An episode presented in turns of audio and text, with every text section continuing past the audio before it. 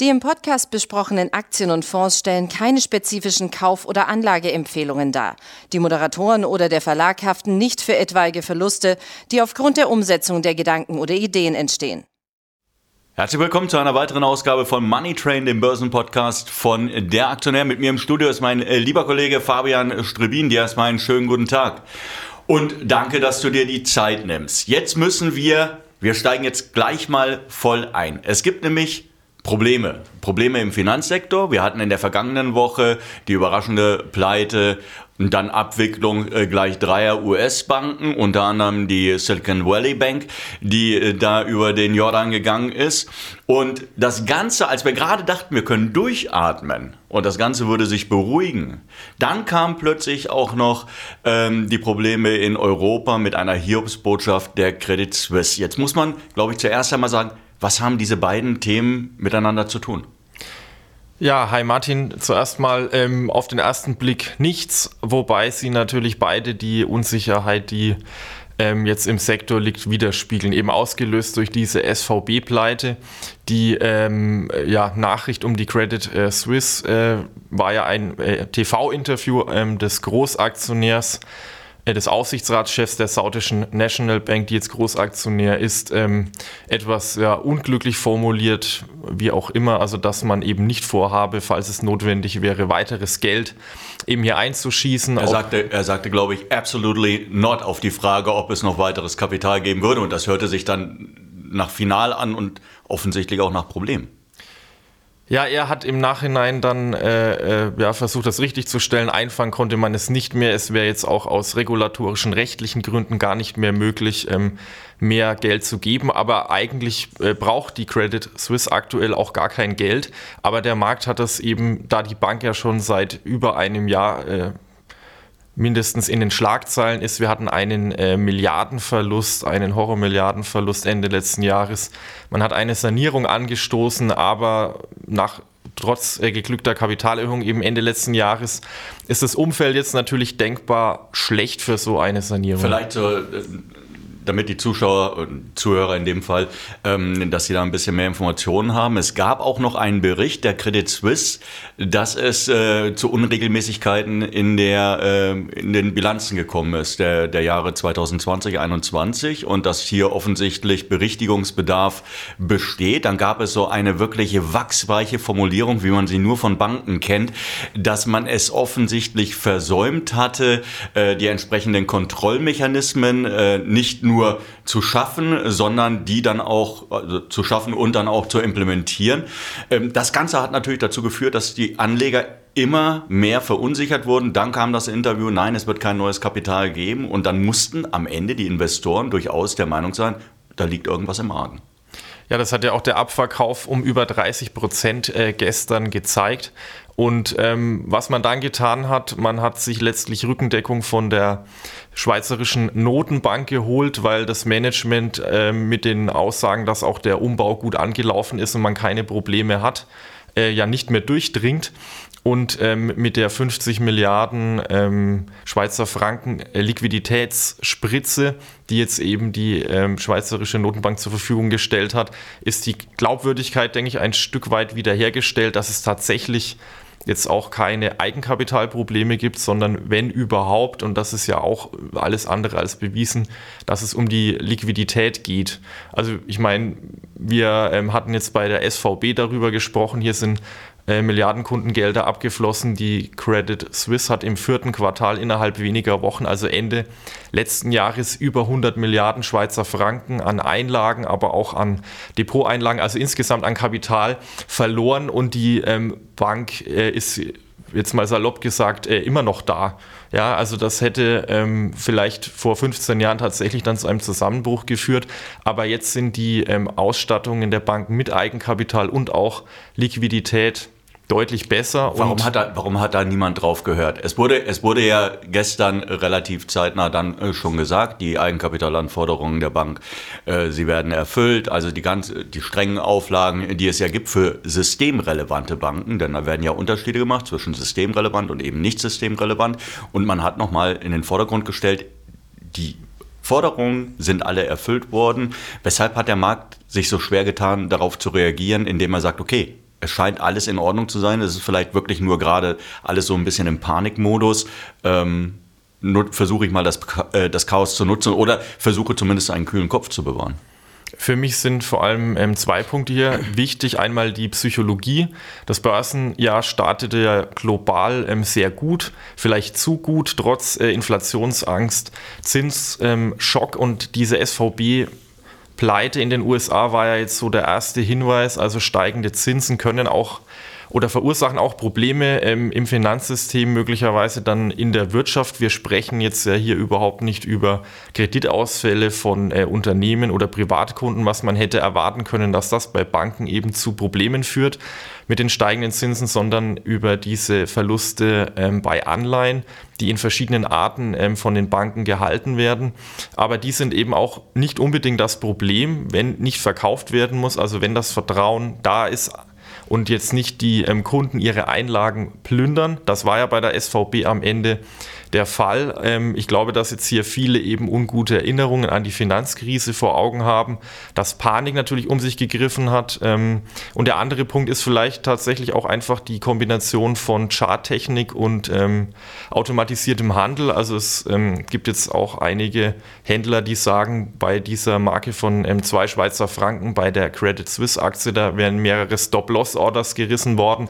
Also ein Auf Abverkauf, der sich dann letztlich nach unten beschleunigt, weil viele automatische Handelssysteme dann auch abstoßen. Und das könnte eben auch mit ein Grund sein, warum die Aktie gestern mit 30 Prozent, also wir reden jetzt hier nicht von einem äh, Small Cap, sondern die Credit Suisse ist eigentlich ein Blue Chip oder zumindest gewesen. Ähm, da dass es äh, so einen Abverkauf gibt, das hat dann, denke ich, auch solche selbstverstärkenden Gründe.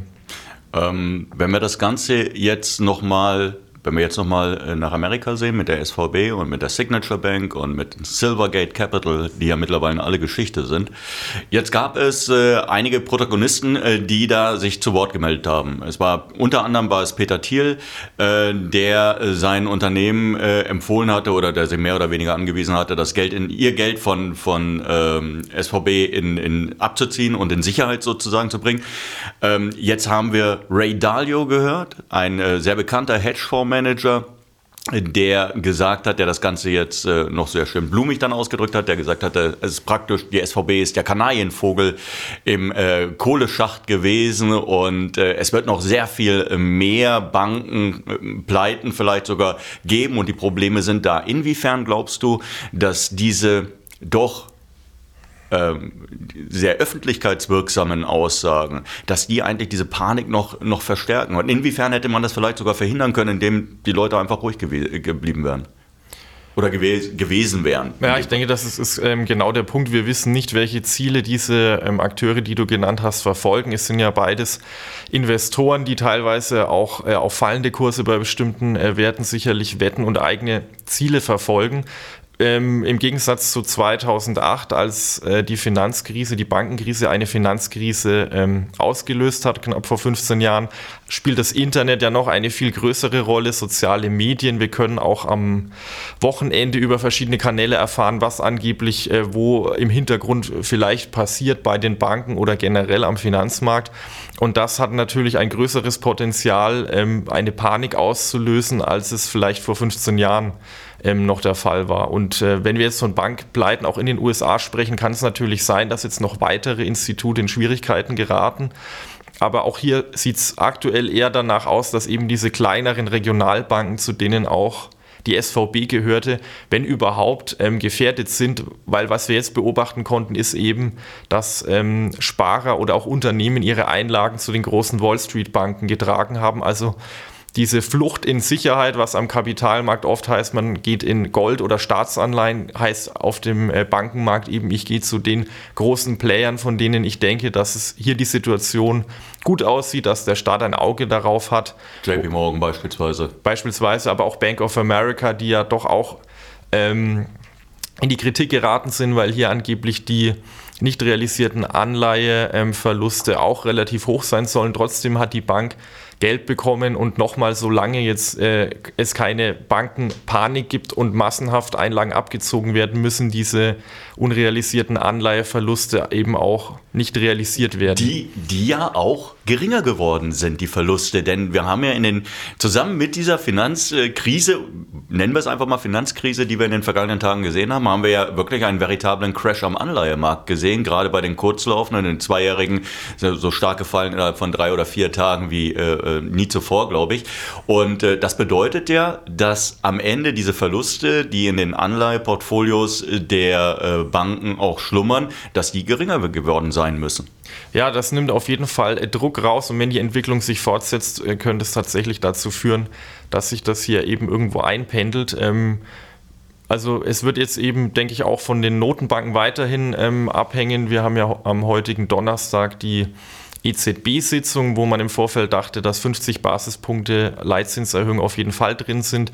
Hier wird es auch spannend ähm, zu sehen sein, ob man jetzt eben nur 25 Basispunkte erhöht oder vielleicht eine Pause einlegt und vor allem, ob es vielleicht auch in Europa ähm, Liquiditätshilfen für Banken gibt oder dass man Refinanzierungsprogramme äh, die während Corona oder davor aufgelegt wurden, dass man die vielleicht einfach weiterlaufen lässt oder erstmal Rückzahlungen von Seiten der Banken aussetzt, also so dass die Banken mehr Liquidität haben und das Geld nicht an die Notenbank zurückgeben Währenddem müssen. wir jetzt hier sprechen, das sind jetzt etwa so um die 10 Minuten gewesen, vielleicht 15 Minuten, habe ich immer mal wieder zum DAX rübergeschaut und wir sehen, der DAX, äh, die Erholung, die sich abgezeichnet hatte nach dieser vermeintlichen Rettung der, der Credit Suisse, ähm, die bröckelt jetzt ganz schön veritabel wieder ab von 15.000. Wir sind jetzt mittlerweile bei 14.800 angekommen und er bröckelt weiter nach unten. Äh, glaubst du, dass dieses das, was wir gesehen haben in den vergangenen Tagen, dass das jetzt schnell wieder erledigt sein wird? Offensichtlich denkt ja der Markt, da kommt noch was, da, da, da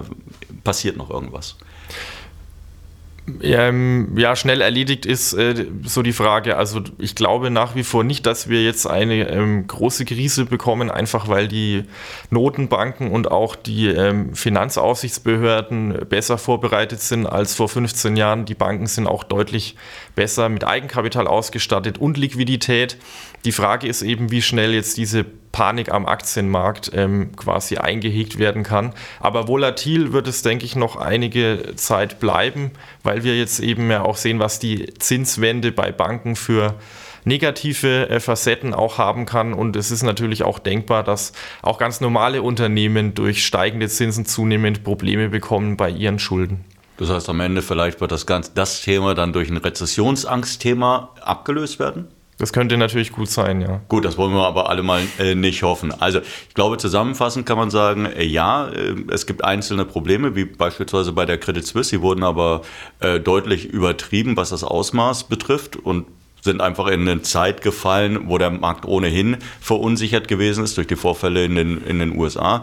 Ähm, aber prinzipiell Würdest du jetzt irgendwas machen am Markt? Oder würdest du sagen, nee, äh, klar, das sind jetzt aktuell äh, attraktive Niveaus bei einer Commerzbank beispielsweise, die auf dem Niveau von irgendwo Anfang Januar wieder, wieder gelandet ist, Deutsche Bank, die zurückgekommen ist, sehr viele äh, europäische Bankaktien auch. Äh, würdest du jetzt sagen, okay, vielleicht ein bisschen was oder ich warte erstmal an der Seite ab? Tatsächlich würde ich eher abwarten. Ähm, neben Deutscher Bank, Commerzbank ähm, hatten wir vom Aktionär auch noch andere, einige europäische Banken empfohlen, auch die großen amerikanischen Wall Street Banken. Aber hier haben wir natürlich seit einer Woche deutliche Kursverluste gesehen. Die Chartbilder deuten aktuell teilweise auf äh, Verkauf auch noch hin. Ähm, Stoppkurse bei uns stehen kurz bevor, ähm, also es wäre schon sehr spekulativ, wenn man jetzt ähm, darauf setzt, dass äh, sich die Sache vielleicht heute oder morgen sogar noch äh, wieder dreht. Also wann, wann es wieder dreht, das ähm, kann, glaube ich, aktuell keiner sagen. Und mit der EZB steht ja heute auch noch eine, wichtig, ein wichtiger Termin, ein Event ähm, voraus, was natürlich auch hinten raus dann zu einer Trendwende führen kann, nach oben oder auch nach unten. Okay, und wir haben ja nächste Woche noch die Notenbank-Sitzung vor uns mal schauen, was Jerome Powell letztendlich entscheidet. Auch hier gibt es ja Forderungen, er soll die Zins, äh, den Zinsanstieg aussetzen und soll erstmal äh, der Szene eine, eine Pause letztlich äh, verordnen. Oder zugestehen. Wir werden es am Ende sehen. Also, Sie haben es gehört, liebe Zuhörer. Es geht vor allen Dingen darum, erstmal einen kühlen Kopf zu bewahren. Ja, und das mag natürlich schwer sein. Das geben wir auch immer zu. Sie, Sie denken vielleicht immer, ja, wir sitzen da und äh, ähm, wir kriegen das gar nicht so richtig mit oder wir haben das schon so oft erlebt, dass es uns nicht mehr berührt. Äh, ganz so ist es nicht. Also, wenn tatsächlich die Kurse derartig ins Rutschen kommen, dann äh, sind wir, werden wir tatsächlich auch nervös. Aber trotzdem gilt es, einen kühlen Kopf zu bewahren. Und jetzt erstmal die Situation abzuwarten, wie sich das Ganze entwickeln wird. Ich danke dir, dass du dir die Zeit genommen hast und dass du das Ganze mal eingeordnet hast. Jo, und dann hoffen wir, dass sich äh, tatsächlich das Stimmungsbild ein bisschen drehen wird. Gerne, bis bald. Bis tschüss. Dahin, tschüss.